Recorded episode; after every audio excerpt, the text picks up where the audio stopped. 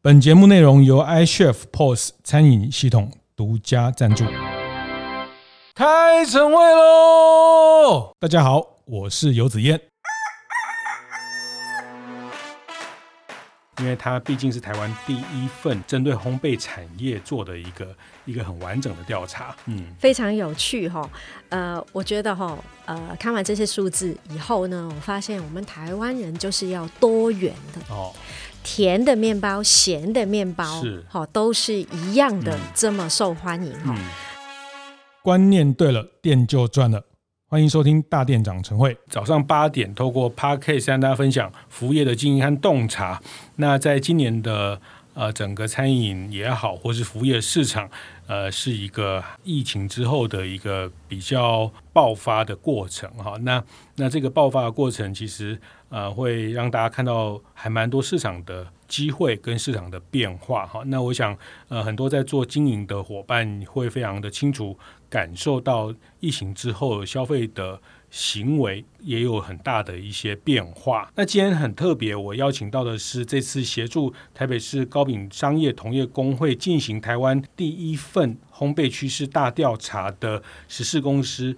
任西施任副总，那请他来谈谈呃，台湾第一次做一个烘焙产业的这个调查的一些结果跟市场的趋势。那我想先请呃任副总先跟大家打个招呼。大家好，我是 Shirley，叫叫我 Shirley 就可以了。是，谢谢谢谢谢谢 Shirley 哈。那呃那天因为啊、呃、我也呃被邀请来主持他们。在这次的呃整个调查的结果，对于呃整个工会的伙伴，还有其实不止工会伙伴，包括北中南很多连锁面包店的经营者，包括全国联合会，还有产官学也邀请到了卫福部的官员，还有包括学校高雄餐旅学校等等，那一起来呃一起来。解读这个这个呃烘焙趋势报告哈，那呃我我想还是先请呃 Sherry 谈一下呃这份报告，它还蛮特别，因为我那天自己在我自己的呃脸书上 PO 了一个这个讯息，还蛮多人关注，因为它毕竟是台湾第一份针对烘焙产业做的一个一个很完整的调查。呃，我觉得非常难得哈，台北市糕饼商业同业公会呃在大概一年。多以前，甚至在疫情期间哦，哦，我们在在谈，呃，高饼工会呢，觉得我们糕饼产业其实非常的大，嗯，但是一直以来呢，我们都没有一个掌握究竟市场有多大。嗯，呃，当然我们这边讲的市场可能是零售市场，是，哦，究竟有多大呢？我们有这么棒的一些产品，呃，到国外非常有名的，我们也想到凤梨酥，哈，哦，呃，蛋黄酥，哈，哦。呃，还有就是我们的面包产业都非常的蓬勃，嗯，但是我们就是缺乏很多的数据，嗯，好，哦，呃，加上这个产业其实偏传统产业比较多，是，那我们都是工厂啦，或者甚至就是白手起家的非常非常优秀的，嗯，呃，师傅，是是，呃，但是以现在已经走到。二零二三年甚至二二零二四马上就来了，完全就是没有一个数据、嗯、哦，我们可以依据的未来怎么发展等等。所以在一年多以前，工会就很希望做一个大家长的一个角色，是哦，集合一些资源哦，呃，来做一个这样子的烘焙大调查，嗯、了解消费的趋势的同时，其实也了解一下业者。哦、我们作为一个业者，他们在经营上面有没有看到一些趋势？嗯，哦，有没有一些挑战？是未来的机会是什么？哦、我们做一个第一次的一个统整。嗯、这个产业研究跟产业的市场资料，呃，其实在很多产业都非常关键。哈、哦，那呃，比如说像过去你也协助过很多的跨国的品牌做这些不管消费者的行为研究或市场资讯的研究。哈、哦，那我想这个。统计也好，或是市场调查是呃 Sherry 的专业哈。那我想听听呃，就是说一个一个产业的调查对一个产业的重要性是什么哈？因为你们看过很多不同产业，那我我觉得这个的关键可以先跟大家聊一下哈。就是说，嗯，今天。你随便想，我们如果要盖一个呃面板厂，我们如果要盖一个 什么呃汽车厂，我们一定会做市场的调研、市场的调查，然后再去做一些啊、怎么去进到这个市场的一些策略的形成。但是在很多餐饮服务业，其实都没有这些数据，然后。呃，过去我听很多呃老师傅开店的人说，大家就凭感觉 哈，然后觉得现在消费者可能想要什么啊、呃，或是凭某一些呃这个很基本的统计去去观察哪边地方需要开一家店哈。那呃，其实我觉得这个这个在。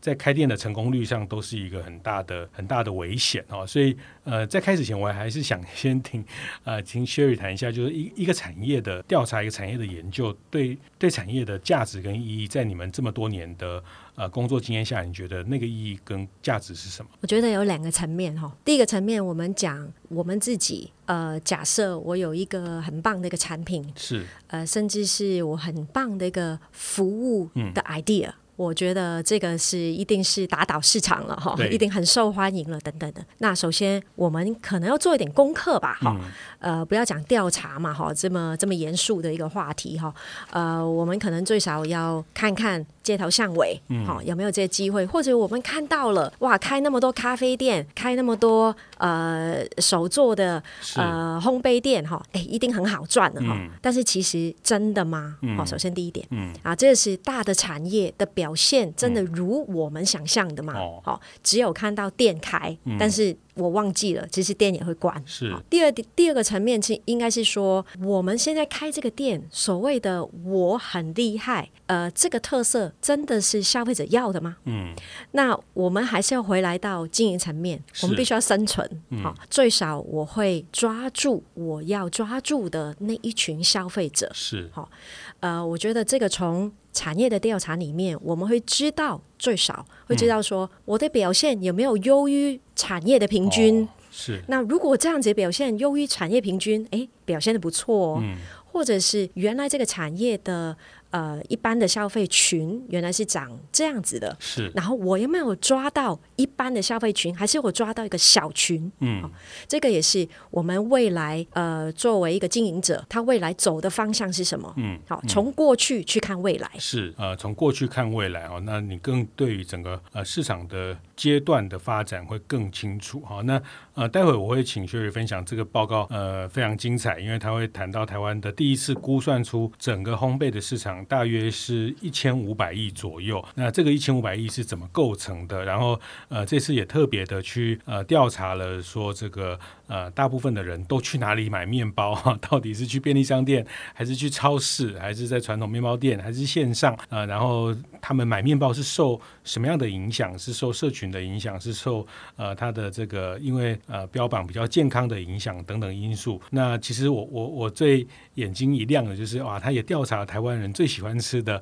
面包啊 是哪几种面包，蛋糕是哪几种类型的蛋糕哈？那这个待会 Sherry 都会跟大家分享一下这个报告的结果哈。那我还是 echo 一下你刚刚讲的这个事情，就是产业的研究，其实像在日本的零售业、服务业，他们的市场情报其实呃就非常的丰富哈。那有时候它跟一个国家的民族性好像有一点关系哈。这个是我的观察，比如说日本人。他们连出国，他们都一定要看这个很多的这个这个攻略啦，这个旅行的情报啊。所以呃，我知道台湾很多开店呃餐饮业也好，或是呃做观光客的这个业务的呃伙伴，他们就特别一定要上某一些日本的杂志或日本的这些观光的一些呃报道哈。那日本人真的会循着这些报道来到店里面哈。那呃，所以像日本，我就看到他们对于产业的呃这些。市场情报，甚至每一个细分服务业的每个细分，他们都有一些协会、工协会在做不断的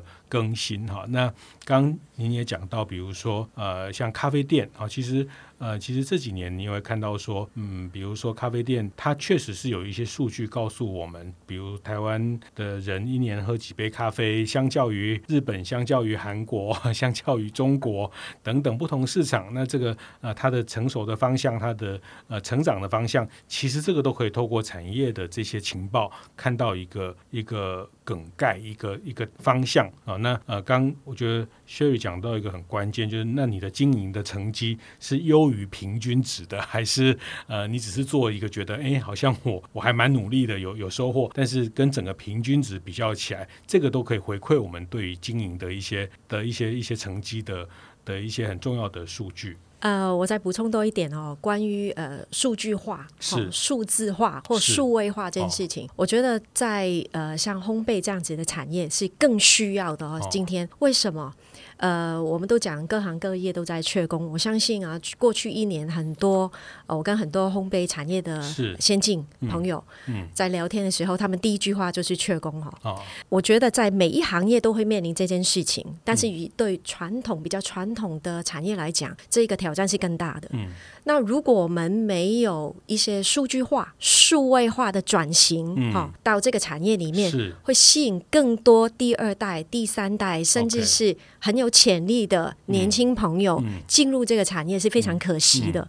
那透过一些产业的了解，呃，甚至大的呃这个经营层面，好、嗯、到小店的经营方式，是。其实透过这个比较数据化的去沟通，嗯、我相信年轻人是更能接受这样子的一个经营模式。是是，谢谢谢谢这个提醒哈，就是呃，大家到处都听到数位转型啊等等，但是呃，你有没有用数字去思考，就是建立用数字去沟通的习惯？那包括对总体市场的看法哈，就是呃，大家觉得明年景气可能会好一点，会差一点哈，但是那个一点，你的一点跟我的一点不太一样，但更重要的是，就刚学宇讲，要建立后面大家在沟通一个事情的时候用。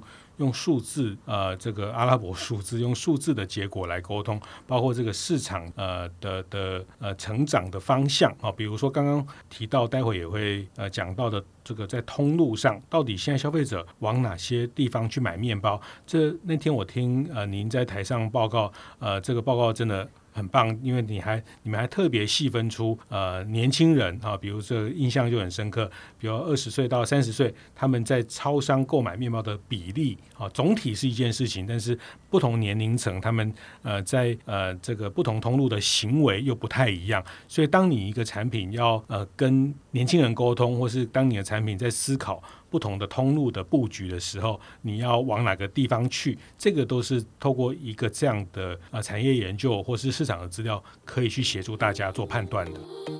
节目进到这里，稍微休息一下，和大家分享合作伙伴 iCHEF 的最新消息。iCHEF 近期正式插旗南台湾，成立高雄服务处打狗资厨，提供在地餐厅媒合、问世、咨询等服务，并且作为 iCHEF 推进台湾餐饮创新的进步实验室，同时。iCHEF 也正式与国立高雄餐旅大学携手合作，以推动餐饮业进步为核心出发，持续促进餐饮产学与文化交流的承诺。另一方面，也即将在高雄推出针对餐饮业的 DEI 主题讲座活动，和在地的经营者们一起探索更多元、公平、共融的餐饮业新思潮。在未来，iCHEF 也会在南台湾持续耕耘，并且期许能以更全面与崭新的方式。促进整体产业的进步，持续与老板们一同让开餐厅成为一门好的生意。对于相关资讯有兴趣的大店长们，都可以到 iCHEF 的粉丝专业上看看哦。透过一个这样的呃产业研究或是市场的资料，可以去协助大家做判断的。是，没错。是，好，好，那我们就来来谈一下哈，就是呃，我刚刚讲，就是这个报告也第一次把台湾的烘焙业很大到底有多大的这个这个大，其实用数字。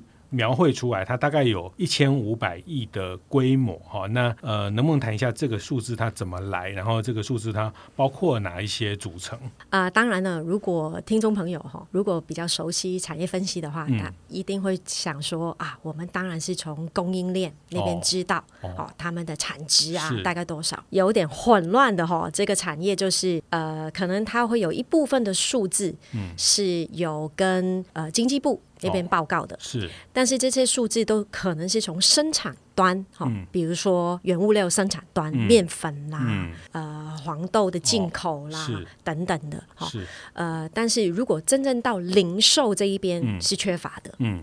所以我们想说先尝试，哈，有没有更好的方式？我相信一定有，好、嗯，但是以目前来讲，呃，在呃可控的一个范围、时间范围里面啊、呃，我们就。利用一个回推的方式，是。就是利用消费者告诉我们他花多少钱，嗯，他多长买哦，哦，来计算这个规模的，嗯，嗯，所以有点像回推，是，哦，那所以他们花了多少钱？比如说我生产这个面包，嗯、可能我成本是三十块台币啊、呃，我到了店里面可能是卖六十块了，嗯、那我们。就是问六十块哦，这个零售产值好，这个规模。是，所以我们透过网络调查的方式，因为这样子的话可以涵盖北中南比较大的地区，是，而且年龄层的部分我们也可以比较大哈，从二十到五十九岁都是我们主要的负责购买家里面啊或者自己的一个面包、蛋糕哈，这这个族群，所以涵盖比较大。是，那我们透过这个网络调查的方式，我们总共这一次工会呃完成了一千一百一十七份，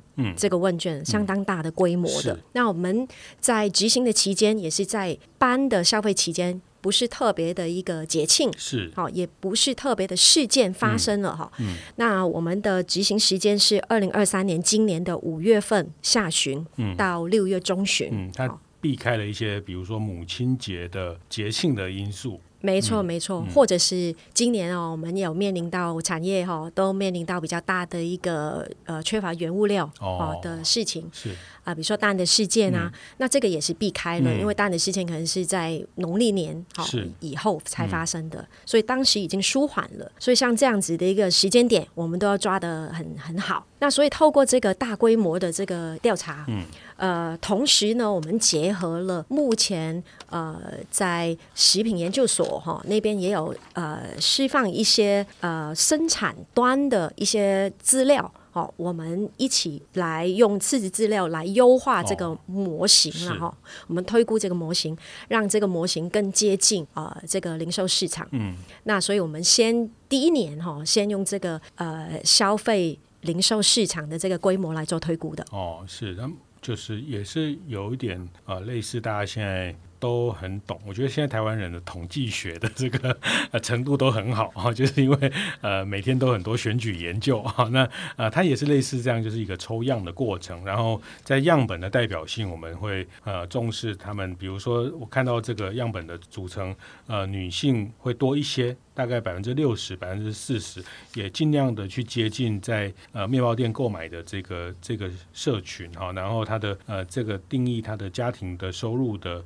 呃大概也是在十万块的平均的家庭收入等等的这些也来来自主计处的一些统计资料，我们就是在找到一群比较代表性的消费者的轮廓。然后透过访谈去推估这个烘焙市场的产值，可以这样说吗？没错，没错，嗯，嗯，所以这个推估大概是一千五百亿左右。对，嗯、然后这个推估呢，其实呃，我们在推估的过程里面呢，其实是呃面临到几个挑战哈，呃，要消费者回想哈，哦、这个过去他们在购买面包。嗯蛋糕好的消费，嗯，那所以在定义上面就很重要了。我们从产业端那边呃协助我们做这个问卷里面的内容的定义，嗯、例如说我们的面包里面呢，目前当然是包含了我们一般的有包馅的面包，也有吐司，嗯、那也有呢。我们讲的三明治，嗯、哦，这些都会在里面。嗯嗯、然后蛋糕的部分呢，就会我们去定义两种的，一种就是平日我们会买的蛋糕，比如说像杯子蛋糕啦，哦、呃，瑞士卷啊、嗯、等等的。但也有一种蛋糕是节庆的，生日蛋糕的，刚刚提到的母亲节的、父亲节的蛋糕，嗯、这是另外一种。所以我们都有分开问。是。再来还有一块呢，是呃，对我们烘焙产业来讲非常重要的哦。这刚刚有提。到我们很有名的蛋黄酥哦，好呃，跟凤梨酥的这一种，那这种算什么呢？但是平日呢，其实我们偶尔也会买一下，哦，这样子的产品。所以我们在整个调查里面，呃，把它定义成中式点心的伴手礼。嗯嗯，所以其实。我说实在的，是不是只有这些呢？可能不止哦。是。哈，呃，所谓所谓的烘焙，包含了呃更广的。那我相信在未来的呃调查范围里面，应该可以涵盖到更多。嗯。那我们今年呢，是锁定在面包、蛋糕还有中式伴手礼的部分。是是，这个这个很难哈。如果你就如果做过这些统计分类的时候，它光要分类就就是一个很困难，因为有些东西它不是那么容易分到。某一类哈，因为有一些伴手礼类它，它它确实也是面包哈，或是呃，它介于伴手礼跟面包，或是蛋糕跟有些蛋糕它也可以归入伴手礼。那总之，我觉得这个作为一个严谨的研究，它会先告诉你它的做法是怎么做，它的限制是什么。好，那呃，这个也是避免大家在看待这个东西会过度的解释。好，那我想这我会花先花一点时间，请 Sherry 谈这个部分。我想也让大家知道说，这是一个严谨的，就是照着呃标准的一个呃比较非常严谨的。统计的过程去执行的内容哦，那当当然它有有一些东西是是有它的限制，比如说我听到那天你也提到，呃，这个一千五百亿它还没有包括到有一些，比如说出口到海外的烘焙的这些产值哈。其实就我知道，台湾有出口蛮多这种呃凤梨酥也好，或者是小西点也好，呃，这个在台中像我就知道几个这个工厂，他们就是。呃，每年有很多的这个、呃、海外的订单哦，那像这部分其实并没有统计在我们刚刚讲的这一千五百亿里面。没有错，我们就是锁定在国人的消费，嗯、那有一些可能是观光客。的消费的部分是没有在里面的，当然这个影响比较大的，嗯、可能是在一些部分的蛋糕，还有就是呃呃中式的点心伴手礼的部分。嗯嗯，嗯，好，所以这个一千五百亿，呃，这个它大致上就是面包大概占了七百零八亿左右啊，那蛋糕大概占占了快将近四百亿，就是三百九十三亿，还有。节庆的蛋糕又占了一百三十二亿哈，那嗯，伴手礼占了一百一十四亿左右，那这个是呃，大概是这个一千五百亿怎么来的？的一个组成，可以这样说，我会这样子记住哈，嗯、让呃听众朋友就是记住，面包呢差不多一半左右啊，好四十五趴。是，然后蛋糕跟节庆蛋糕的部分可能差不多是三分之一，嗯，哦三十四趴，嗯，那中式伴手礼国人的消费里面呢是占二十趴，是，那还有很大一块，我相信这一块是很大的，嗯、因为当天呃我记得我在简报的时候呢，在座的呃烘焙先进朋友呢。呃，脸是笑的哈，嗯、就是他海外的哈，或观光客的那块消费是蛮可观的。嗯，所以这个算是比较在境内的消费的呃一个金额产值大概是这样哦。那其实那天呃，我们商业署的署长也在现场哈，那呃他也提到，其实这个跟呃比较财税上的一些呃发票的品类的这个金额也接近哈，所以呃这份报报告其实是还蛮。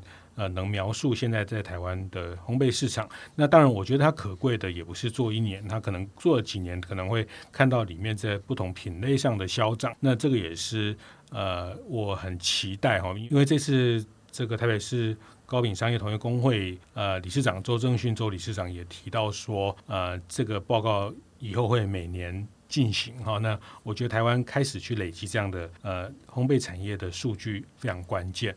那这里面有谈到呃面包这个蛋糕，呃，我们甚至把台湾人最常买的几个面包的口味，甚至西点蛋糕的形式都都把它问出来了。嗯，非常有趣哈。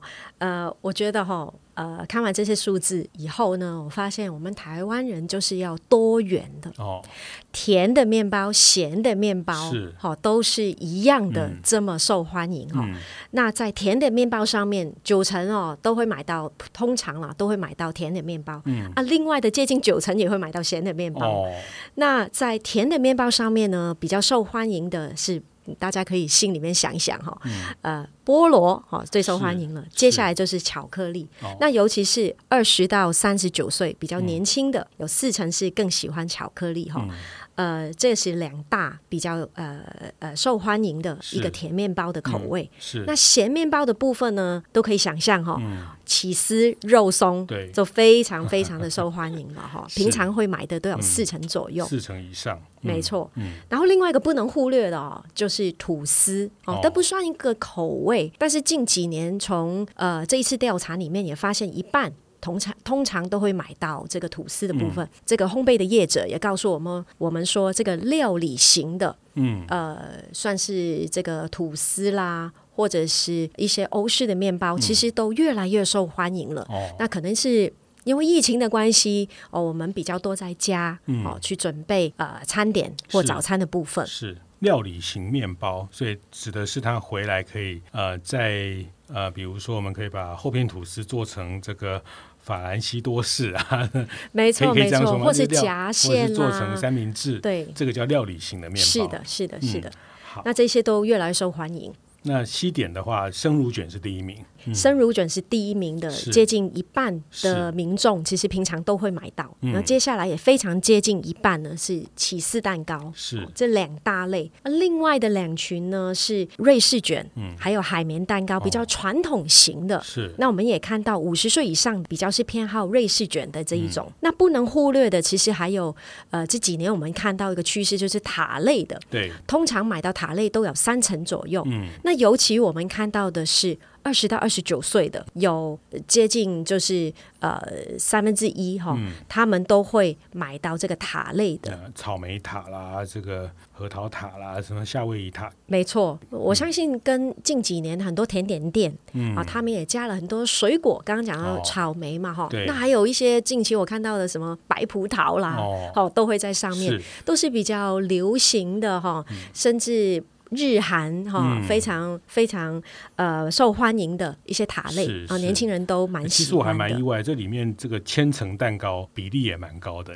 对，是。其实我 刚刚子燕提到哈，我们老人都比较没有在吃这个，所以就是真的不要从你的印象去这个整个市场对这个东西，千层蛋糕也呃比刚刚讲的塔类甚至还多一点点。是是，有三成左右，通常会买到千层蛋糕。是。嗯，我觉得蛋糕这个品类就是这样，它很散，很分散。哦哦、这代表什么？我们国人就是很喜欢多元、常常变化的这个口味。嗯，嗯那尤其是在我们吃开心的这个蛋糕的部分，是是，是，这个也也是在食用的场合上。还有食用的这个，你为什么会吃面包？你为什么会吃蛋糕？其实这次也也做了一个呃这样的研究，然后也问问大家，呃，比如吃面包大概百分之七十，呃，其实会当做一一餐来吃哈，而且看起来五十到五十九岁哦，就是我这个年纪还更高一点哈，就是呃比较会用面包当做一餐的解决。那有的呃，其实有的人会当餐后的点心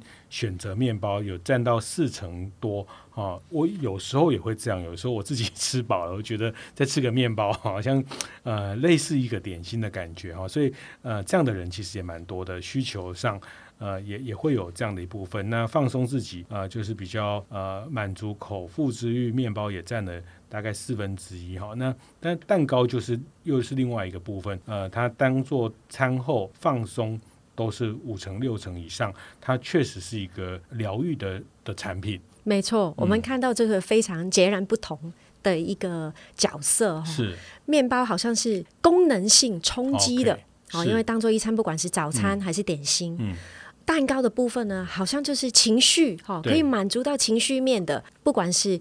放纵啊，放松啊，疗愈啦，甚至呢，我们也有四成的民众，他们也会分享啊、哦，光是分享给大家就很高兴。哦、是，其实各位可以想想哦，你会不会看到一个蛮漂亮的一个蛋糕就，嗯、呃拍起来，嗯、拍起来之后就放在群组啊、或者是在社群媒体那边分享，嗯、因为你的开心想分享出去。是，那比较少的是我在吃面包的时候会拍照。嗯，哦，这就是情境的不一样。是，其实呃，我也我也听我也看。看过一个调查，其实西点面包、蛋糕哈，特别是蛋糕，它呃，其实跟国民所得、人均所得是是有一定比例的成长哈。那它也是回应某一种饮食习惯，呃，就是当相对比较呃富裕一点之后，大家在餐后就会再再吃点什么甜点的文化哈。那这个我我我自己常常这样讲哈，就是 我我也很担心我的身材或者是这个胆固醇，但是呃我我都常常这个说这个吃吃甜点是文化哈，那呃吃饱是文明哈，那个 吃甜点是一种文化哈，那呃你也看到比如说大家很喜欢去日本啊，去去韩国啊，其实哇他们那个甜点店都超级精彩的啊，那甜点它其实是也是一个很棒的一种一种社交或者是分享。啊，或是呃让自己呃疗愈哈。那其实，在台湾呃，其实像在台湾的手摇茶也是一种类似疗愈的概念。然后就是今天对自己好一点，或者是啊、办公室有人啊、领到奖金，或者是有人这个要庆功也会买手摇茶，类似它的定位会类似像在这里的部分。那这个也是在这个调查呃做的一些分析哈。那它的怎么购买的情境跟因素，那最后还有一个通路的部分，我也觉得是非常关键的哈。因为呃这几年对大家来说比较苦恼的是呃多通路的这个。呃，商业的形式哈，那线上线下，然后这个进到你要不要进到卖场，你要不要进到呃这个不同的的渠道，甚至团妈等等啊，其实呃商品各式不止烘焙，其实所有商品都面临这些通路上的选择。那呃，我觉得这非常关键，也是这次在这个报告里面，我觉得很棒的，让大家呃有一个依循，大概知道说呃现在的人们在做。烘焙产品消费的时候，他的购买的行为，这部分也请呃 Sherry 跟大家分享。好，购买面包跟蛋糕哈，当然也是重叠的通路，哦，但是我们也看到。不太一样的一个呃情境，因为我们期待哈、哦、这个面包带给我们的是功能面的，嗯，我们期待带给蛋糕的可能是情绪面的，甚至是分享的，是，所以我们的通路会有一些重叠，也有一些不一样。嗯、重叠的部分呢，我们看到一致的受欢迎的，不管是面包或者是西点蛋糕，都是独立面包店。嗯、这边的独立面包店不不一定是说一些传统的哦面包店，呃，反而呢近期比较多的，我们看到的是比较特色的，是。哦街头。巷尾比较特色的一些店、嗯、哦，它卖的品相可能不多，但是它很有特色。哦、好，是这个都包含在独立面包店里面。嗯、目前国人呢是比较高的一个比例，嗯、面包呢可能嗯对七成哦，最常在这个独立面包店那边买面包。是另外呢也有五成哦，通常是在独立面包店那边买蛋糕的。嗯、那接下来面包的不一样的地方，我们看到这两年哦，这几年哦，呃，我们也看到便利商店做了非常非常多的活动。是，哦，尤其是针对面包的部分，呃，有一些的便利商店哈，嗯、它会甚至它可以预购哦，在你的 App 里面是。哦，就可以买很多，但是你不用一次过领哦，哦就像都是咖啡寄杯一样，没错，哦、面包现在也可以，面包是可以的，哦、所以像这一类的，其实某程度上也是推广了便利商店的面包的发展哦，所以目前其实有六成的民众最、哦、通常会是在便利商店去买的，是，是。甚至。刚刚提到了二十到二十九岁，七十五个 percent 是。好会在便利商店那边会买到面包，哦这个，这个很可怕哈，非常高的一个比例，非常高的比例啊，特别在二十到二十九岁，它呃是比整体是高出很多。是。那它呃在便利商店，我也是第一次才知道，原来呃买在便利商店买面包也可以像咖啡这样，先买买个什么十个二十个，反正他有有在推销的时候，可以先再再一个一个这类似去寄杯。寄面包的方式，没错。那通常是吐司类的，哦、嗯，就是因为它是料理型的。是。那如果家里面有比较多的甚至有小朋友的，哈、嗯哦，那也是可以这样子的去累积哈。是。呃，寄寄寄。货的方式，那这是便利商店部分。那在另外一个也是买呃面包蛮多的哈一个地点，就是连锁面包店哦。这边的连锁面包店大家都可以想象了哈，呃一些呃有品牌的，对，好呃可能在台北市，好呃双北可能就有非常多的分店。哦，这些面包店都是有接近五成左右呢，它是通常会在那边买的。是，嗯，是。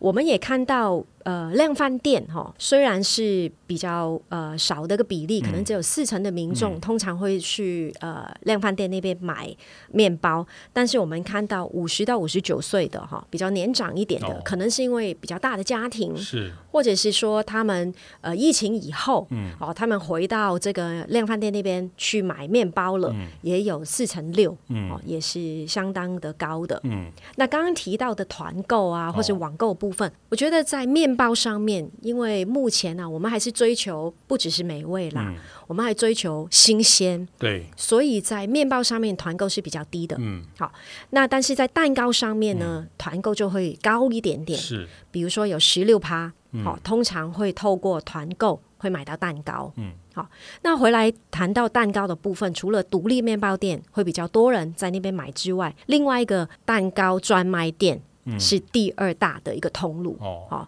目前是有一半嗯、的民众是通常会在那边买的。嗯，然后接下来就是连锁面包店，也有四成多。那可以想象啊，连锁面包店它的店的氛围，嗯，呃，比起来独立面包店会更明亮啦，是，甚至有一些装潢啦。嗯，那除了你就随手买面包之外，哎，这顺便看到它有蛋糕了，也会买这样子。嗯、是。那另外一个，我们看到在蛋糕的部分，其实它的通路是更分散哈。嗯呃，除了我们刚刚提到的独立面包店、蛋糕专卖店，还有连锁面包店之外呢，还有就是连锁咖啡店。哦，它也是一个吃蛋糕的一个通路。嗯、目前有四成左右的一个民众通常会在那边吃到蛋糕的。是，其实这个呃，比如说像在买面包的便利商店的比例，其实比我想象的真的高了一些哈。那呃，其实你如果再去细想，也不会意外哈。比如说。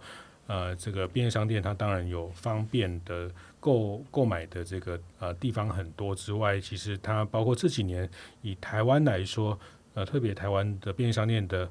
咖啡哦是非常非常呃这个强大的一个产业，所以它带动的这个周边的呃烘焙类的产品，它也是可以去去理解的哈。所以嗯，这个其实都是在购买行为上呃购买通路上的一个第一次看到说呃民众的购买需求。那我觉得也呃很细心的把面包跟西点蛋糕呃做了区隔。那确实啊、因为面包的新鲜度的。考虑，因为它的日常的使用的方式，那蛋糕有呃比较呃独特的一些呃爆款呐、或者是一些呃等等的方式在，在团购跟网络上，呃，它比较也比较容易受在社群上去沟通它的产品等等的特性，所以它会在通路上的表现都很不一样。这个部分哈、就是大家听我们刚刚这样讲下来，就觉得哇，这个报告。有没有全文可以看？哦，是有的，哦，是有的。呃，其实我们刚谈的这些数据跟呃这份整个 PDF 的整个简报档，一共大概三十几页啊，大家可以到台北市高品商业同业公会的官网去下载。哦，那个是呃工会也非常大方哦，当然也工会也呃把大家的资源去做这个调查，也分享给所有不管是烘焙业或不是烘烘焙业，大家都可以来看到这一份台湾第一次做的烘焙大调查的呃一个产业的一个。一个很特别的呃描述哈，那所以大家可以上网到呃高品商业同业工会的官网去去下载。呃，在接下来我还是有特别想要再问 Sherry，他们在做这个调查的过程，其实我们也同步做了很多直性的访谈，也访谈了透过工会、透过全联会的引荐，我们也从北中南的呃这些面包店的经营者，我们也去跟他做了一些非常直性的访谈，也听到他们对于市场趋势的一些洞察跟一些看法啊。那呃，我觉得这一段也非常的。珍贵也是在这次报告里面，呃，除了量化这些统计之外的一些直化，那这些直化的东西也也可以更去说明，或是把这些量化的数据做更完整的一些解析。那待会下一段哈，下一集继续跟 Sherry 分享。谢谢，谢谢时事公关啊、任西施任副总跟大家分享这个台湾第一次啊、由他们协助完成的烘焙。产业的一个大调查的内容，谢谢，谢谢，很荣幸可以在这边。好，下一集见，谢谢，谢谢。会后记得在 Apple Podcast 订阅、评分、留言。有任何想在晨会上讨论的议题，也欢迎提出。大店长晨会，下次见，拜拜。